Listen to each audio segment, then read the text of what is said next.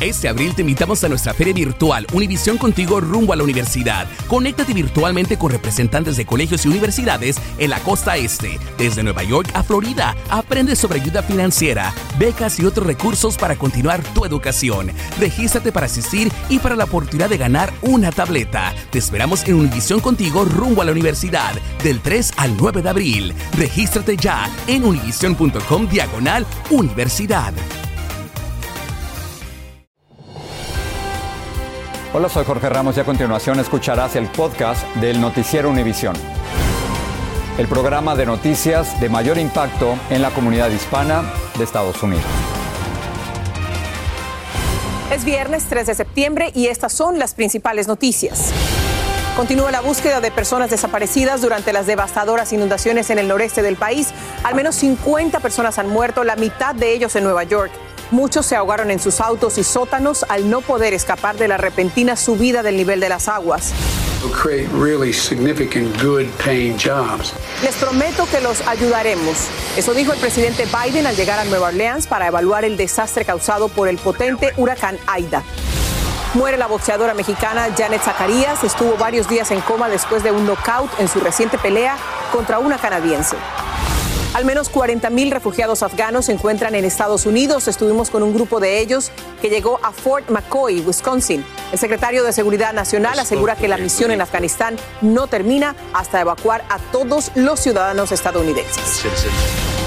Este es Noticiero Univisión con Jorge Ramos e Ilia Calderón.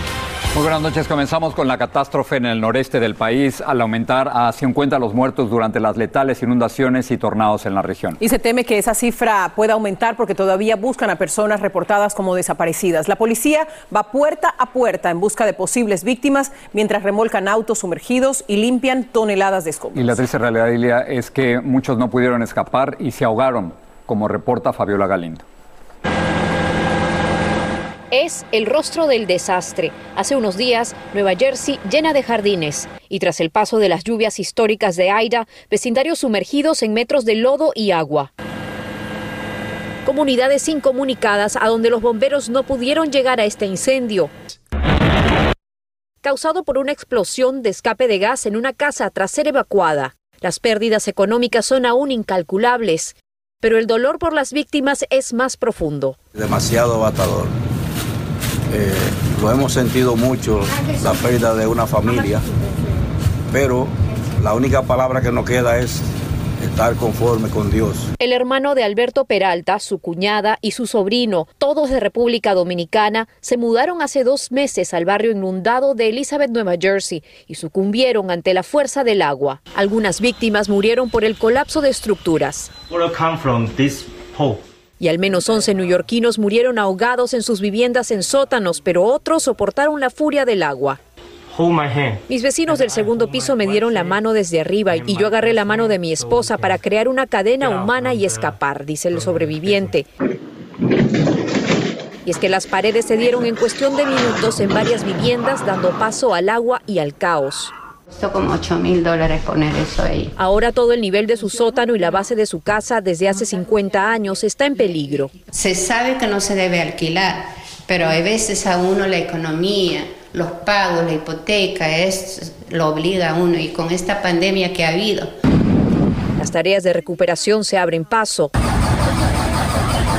en medio del desastre de una lluvia que probó ser más fuerte que toda la infraestructura de una ciudad. Nosotros estamos viendo cambios al clima y lluvias y, y cambios al ambiente que nunca hemos visto en la historia de Nueva York. Pero muchos se preguntan cómo una de las regiones más ricas del mundo no logró alertar a sus residentes a tiempo.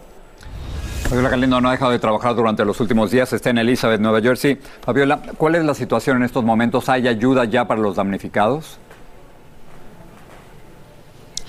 Jorge, en estos momentos se sabe que las autoridades siguen buscando al menos a seis personas desaparecidas que pueden haberse ido con el levante de los ríos. También en Nueva York el, el alcalde, debo decir, anunció una iniciativa para enviar alertas a las personas por alertas y emergencias climáticas. Él les llamó a personas específicamente que viven en sótanos, ya que de las 11 muertes en estos lugares, cinco eran apartamentos ilegales. Respecto a la ayuda, ya acá en Nueva Jersey se anunció 10 millones de dólares en fondos de emergencia para los negocios que no son préstamos, son ayuda para ellos y las declaraciones de emergencia tanto en Nueva York y Nueva Jersey podrían acelerar incluso más fondos, o mejor dicho, fondos adicionales. Regreso con ustedes. Gracias, Fabiola. Y pasamos a Pensilvania, que también se ha visto afectada. Ahí socorristas realizaron casi 500 rescates en bote solo en el condado Montgomery. En el sureste se pidió a la población reaccionar, racional el agua potable debido al cierre de dos plantas que sufrieron daños por las tormentas. Potentes tornados con vientos de 130 millas por hora derribaron decenas de casas. El gobernador Tom Wolf dijo que esta tragedia muestra la necesidad de abordar con urgencia las maneras de combatir la crisis climática. Peggy Carranza nos amplía.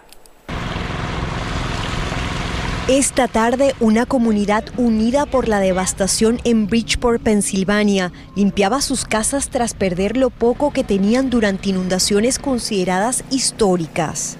Lo más peor es ver las caras de nuestros hijos, el susto que llevaron de ver todo, que todo se dañó. Es, es lo más, más feo. En su condado, Montgomery, hubo muertes y peligrosos rescates en bote que logró evitar al evacuar poco antes. Pudimos salir ahora sí a, a tiempo y la policía, los bomberos también vinieron a notificarnos que teníamos que salir. Una suerte similar sufrió el vecindario Manayong, donde vehículos desaparecieron bajo el agua, algunas personas quedaron atrapadas en sus edificios y comerciantes vieron sus sótanos anegados. Fueron casi tres pies de, agua allá abajo. Fue un desastre total, pero pues bueno, tenemos que tratar de hacer las cosas este, lo más rápido posible para poder seguir trabajando. En otras partes los esfuerzos se han visto frenados por el agua que no cede. Aquí en Filadelfia uno de los mayores problemas ha sido la inundación de partes de esta importante arteria vial en el centro de la ciudad, donde equipos han trabajado incansablemente para drenarla. El jefe de bomberos estima que la recuperación tomará meses y también podría ser muy costosa, con cientos de casas afectadas en la región. Peggy, estás en vivo desde Bridgeport, Connecticut. Cuéntanos cuál es la principal necesidad que tiene la comunidad en este momento. Esta comunidad dice que necesita ayuda y ni siquiera sabe dónde pedirla. Además, no tienen servicio eléctrico ni gas, por lo que necesitan alimentos, comida. Obviamente no pueden pasar la noche en la casa hasta que no se restablezca este servicio. Hay muchos niños, por lo que tendrán que pasar la noche en casa de amigos, familiares o en refugios. Regreso contigo, Jorge. Muchas gracias. Y vamos a seguir con esto porque el presidente Biden visitó Luisiana para ver de primera mano la devastación dejada por el huracán Aida. Miles de residentes están aún sin electricidad en casas dañadas y en medio de un calor intenso. Pedro Rojas está con ellos. Continúa la pesadilla para miles de familias afectadas por el huracán Aida en Luisiana. Cindy Espinosa, residente en La Plaza, una de las zonas más devastadas por el fenómeno natural, es uno de ellos. Su casa sufrió daños. Ella dice que la situación es triste. Es duro. Es muy duro más por los niños, ¿verdad? Pero sí, está difícil. No, no se imagina uno esto. No se lo imagina. Isaac y Pamela, los hijos más pequeños de Cindy, han sido seriamente afectados por el intenso calor, la falta de energía eléctrica y agua. Se deshidratan. La niña se me estaba deshidratando el primer día. Ya luego pues compramos un generador para que ella, ellos pudieran estar bien por lo menos en la noche. ¿verdad? El presidente Biden llegó a inspeccionar los daños que Aida dejó en Luisiana y se detuvo en la plaza en donde habló con los medios. No hay nada político en este esfuerzo, es simplemente una iniciativa para salvar vidas y regresar a la normalidad a la gente. Estamos en esto juntos, dijo el mandatario nacional.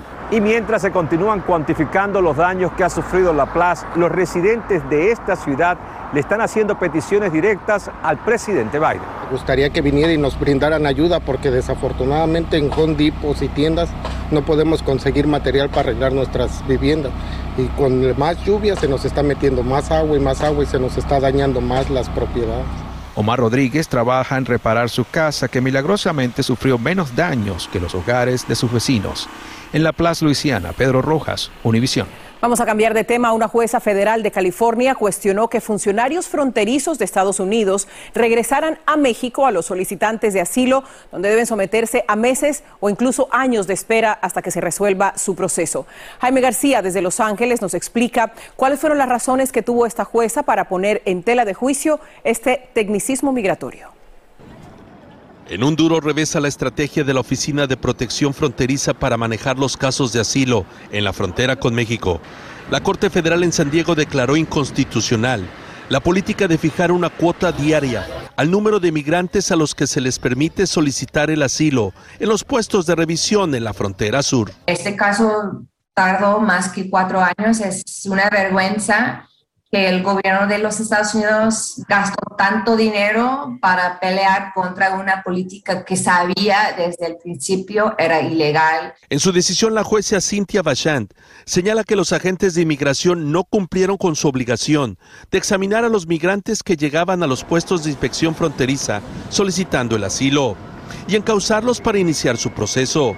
Y en su lugar, lo regresaron ilegalmente a México para que se inscribieran en una lista de espera que no es oficial. Había mucho fraude, eh, mucho eh, corrupción en, en cuanto se estaban manejando las listas. Según el Centro Strauss de la Universidad de Texas en Austin, actualmente esa lista tiene más de 18 mil nombres en las ocho principales ciudades fronterizas con México. La espera puede ser meses, hasta nueve meses. Siempre han tenido la capacidad de permitir entrar a más personas, no más que lo han negado a hacerlo para tratar de generar una situación donde migrantes no tuvieran ninguna otra opción más que eh, regresarse a sus países. Hasta el momento el Departamento de Seguridad Nacional no ha hecho comentarios sobre este fallo.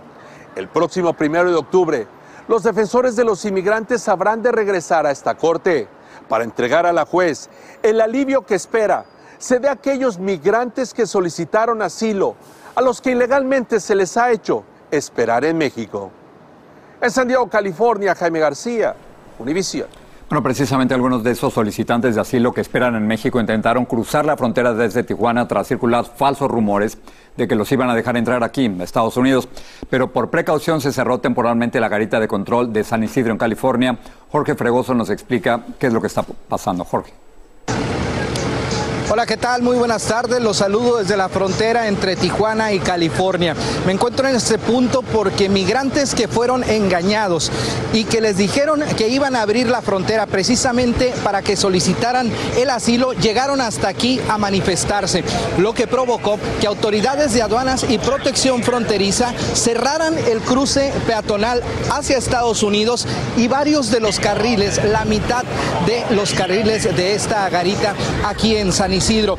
Colocaron equipo antimotines, agentes desplegados a lo largo de la zona limítrofe, mientras que los migrantes gritaban que querían asilo, que querían cruzar a los Estados Unidos precisamente para poder irse a trabajar y a tener una mejor vida. Ellos insisten en que eh, al estar en el Chaparral, en el campamento del Chaparral, están en muy malas condiciones. Por eso es que llegaron hasta esta frontera precisamente para solicitar el asilo. La garita después de varias horas fue abierta y opera normalmente. Regreso con ustedes al estudio. Muchas gracias, Jorge. Ni para los vacunados es recomendable viajar durante el fin de semana largo ante el acelerado rebrote del coronavirus. El padre de la boxeadora mexicana Yaren Zacarías, quien murió después de un knockout, pide una investigación. Este abril te invitamos a nuestra feria virtual Univisión Contigo rumbo a la universidad. Conéctate virtualmente con representantes de colegios y universidades en la costa este, desde Nueva York a Florida. Aprende sobre ayuda financiera, becas y otros recursos para continuar tu educación. Regístrate para asistir y para la oportunidad de ganar una tableta. Te esperamos en Univisión Contigo rumbo a la universidad del 3 al 9 de abril. Regístrate ya en univision.com diagonal universidad. Estás escuchando el podcast del noticiero Univisión. Se acerca el feriado por el Día del Trabajo o Labor Day y se espera que millones de personas salgan de viaje, pero en pleno repunte de la pandemia por las nuevas variantes del coronavirus, muchos se preguntan si es seguro o no viajar. Lourdes del Río nos tiene las recomendaciones de los expertos.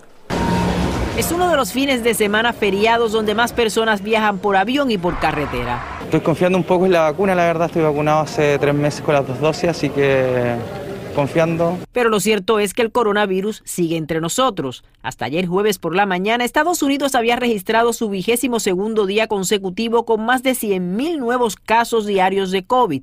El promedio de muertes diarias en el país ha aumentado en un 390% en las últimas ocho semanas, alrededor de 950 personas al día. Por eso, según los expertos, viajar en este momento no es necesariamente la mejor idea. Cuando se reúnen personas de diferentes lugares, siempre eh, incrementan las posibilidades de intercambio de, de, de todos tipos de infecciones, pero también de COVID, que es lo más peligroso que, que, está ahora. El mensaje de los Centros para el Control y la Prevención de Enfermedades es claro. Lo primero y más importante es que si no está vacunado, le recomendamos que no viaje. Las personas que no se han vacunado tienen cinco veces más probabilidades de contraer el coronavirus y 29 veces más posibilidades de ser hospitalizados, según los CDCs. Y cuando hablamos de personas no vacunadas, nos referimos al 47% de la población de este país. Y muchas de estas personas, a pesar de lo que le han dicho las autoridades, aseguran que por ahora no tienen planes de inocularse. Maggie Guillén no está vacunada. Usted sabe que están recomendando que la gente no vacunada no viaje este fin de semana. Exacto, sí, pero me he sacado la prueba y sale negativo, prueba de ella tengo. ¿Se siente tranquila a pesar de eso? Tranquila, soy deportista, me alimento sano y mi prueba es negativa, así que estoy tranquila. ¿Qué puedo mostrar? La Organización Mundial de la Salud dice que está vigilando una nueva variante llamada Mu, pero las autoridades de salud en Estados Unidos dicen que no la consideran una amenaza inmediata en ese momento. En Miami, Florida, Lourdes del Río, Univisión. La Corte Suprema permitió que Texas se convirtiera en el estado más difícil para obtener un aborto en todo el país. Hoy hablé de esto con dos personas con puntos de vista opuestos. Esta ley eh, no permite que un abortero hoy en Texas eh, se aproveche de una mujer, le haga un aborto con todos los peligros que trae eso, porque sabemos que las mujeres y sus hijos serán muy bien protegidos. Se viene una ola, una marea de ataques contra la privacidad médica de todos los estadounidenses. Los políticos, ¿qué tienen que hacer metidos en la planificación familiar?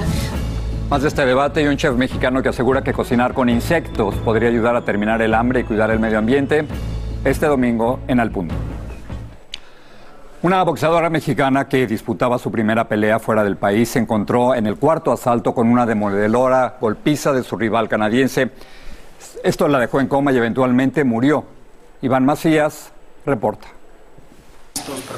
Esteban Zacarías aún no asimila cómo es que su hija pasó de estar en recuperación a ser declarada muerta tras la pelea que sostuvo con la boxeadora Marie Pierre en Canadá hace unos días. Yo tenía esperanzas de llegar allá este hoy o mañana. Me dicen que, que no, que, que, que ya murió. Su cuerpo no resistió la golpiza de la pugilista canadiense que la llevó a la muerte. El cirujano habló y me dijo con la verdad, dijo, el, el cerebro de su hija, su cabeza ya está fría, ella ya no tiene vida. Janet disfrutaba el cuarto round. Su contrincante la acorraló en la esquina dándole un fuerte derechazo que la hizo convulsionar. Ya en la lona comenzó su agonía. Hoy lo que mantiene molesto a su padre es la actitud de la canadiense y la del referee, a quien pide investigar por no haber detenido la pelea antes. Cuando ella escucha que suena la campana, mi hija baja los brazos e incluso ya estaba noqueada ella en ese momento. El referee no debió de haber permitido que, que, le siguiera pegando. El padre de Janet lamenta que no pudo acompañar a su hija en esta trágica pelea y no pudo despedirse como hubiera querido. Le dije te amo y, y este, donde quiera que estés, mi campeona, este, siempre te voy a llevar en mi corazón. Apenas comenzaba su carrera como profesional y destinarán su pago de la última pelea para las honras fúnebres. La paga fue de 1.500 dólares. Este, de ahí se le repartió el, el porcentaje a, al, al, promotor, al, al al que organizó el evento y este el otro porcentaje a su manager. El padre espera que ahora el cuerpo de Janet regrese desde Canadá para hacerle un homenaje de despedida. También piden que se investigue la proporción de las rivales en esta pelea, pues la púgil canadiense estaría por encima de la categoría de la mexicana. En Ciudad de México, Iván Macías, Univisión. En breve, legisladores republicanos les preocupa la llegada de miles de ciudadanos afganos a la base militar de Fort McCoy en Wisconsin. Este abril te invitamos a nuestra feria virtual Univisión Contigo rumbo a la universidad. Conéctate virtualmente con representantes de colegios y universidades en la costa este, desde Nueva York a Florida. Aprende sobre ayuda financiera, becas y otros recursos para continuar tu educación. Regístrate para asistir y para la oportunidad de ganar una tableta. Te esperamos en Univisión Contigo rumbo a la universidad del 3 al 9 de abril. Regístrate ya en univision.com diagonal universidad. Sigue este podcast en las redes sociales de Univision Noticias y déjanos tus comentarios. Es muy probable que entre sus planes para celebrar el Día del Trabajo esté hacer un asado. Teresa Rodríguez nos cuenta por qué detrás de cada hamburguesa está el esfuerzo de muchas manos inmigrantes. La hamburguesa pasó de ser uno de los íconos de la gastronomía estadounidense para convertirse en un fenómeno global.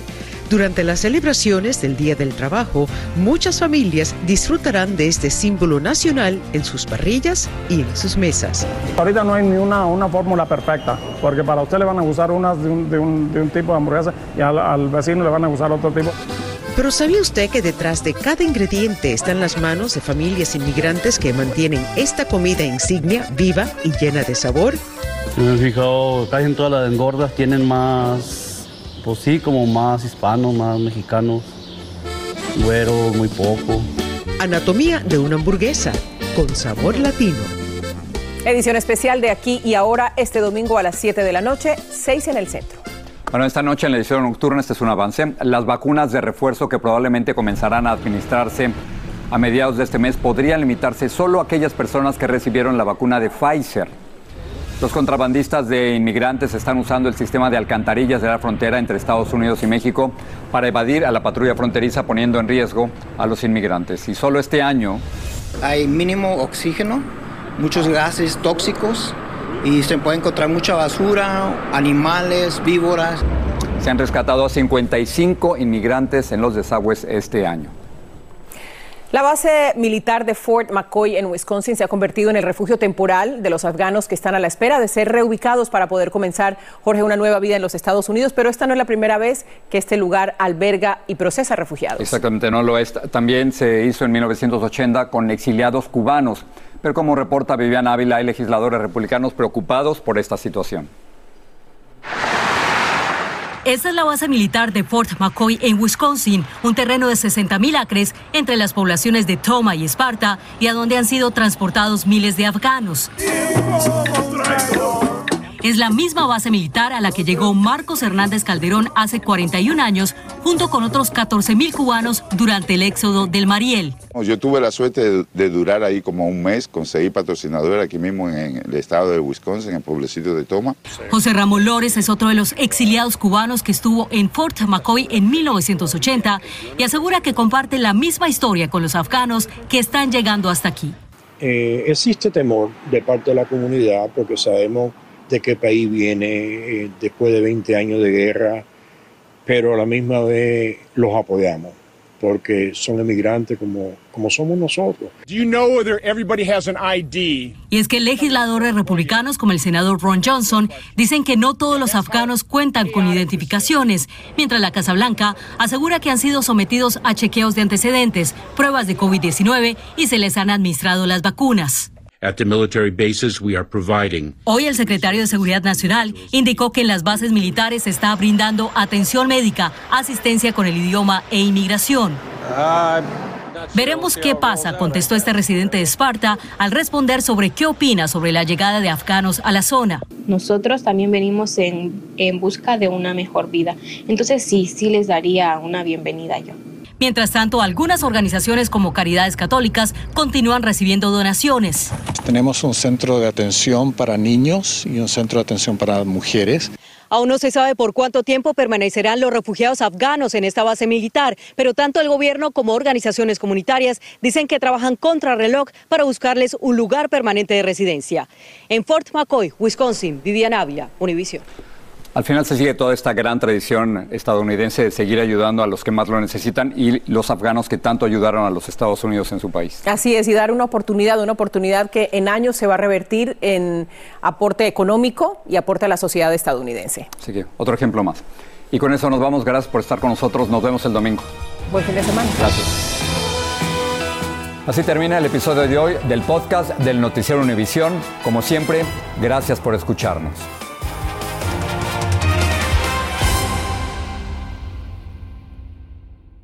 Este abril te invitamos a nuestra feria virtual Univisión Contigo rumbo a la universidad. Conéctate virtualmente con representantes de colegios y universidades en la costa este, desde Nueva York a Florida. Aprende sobre ayuda financiera, becas y otros recursos para continuar tu educación. Regístrate para asistir y para la oportunidad de ganar una tableta. Te esperamos en Univisión Contigo rumbo a la universidad del 3 al 9 de abril. Regístrate ya en univision.com diagonal universidad.